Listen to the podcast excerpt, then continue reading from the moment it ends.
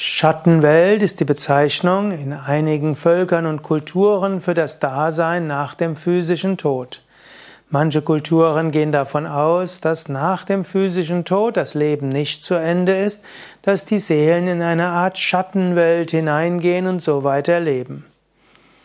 Wenn das dauerhaft wäre, dann wäre es eine grässliche Vorstellung, dass du Millionen von Jahren in einer Schattenwelt verbringen müsstest, nachdem du ein paar Jahrzehnte gelebt hast. Wir finden so etwas auch im Hinduismus, eben für erdgebundene Geister, die ein paar Monate oder Jahre, vielleicht sogar Jahrzehnte in einer Art Schattenwelt sind. Sie sind in der Nähe der physischen Welt, sehen sie etwas, nehmen sie etwas wahr, können aber nichts ändern und können auch nichts wirklich intensiv erfahren. Irgendwann muss, wird die Seele aus dieser Schattenwelt heraustreten.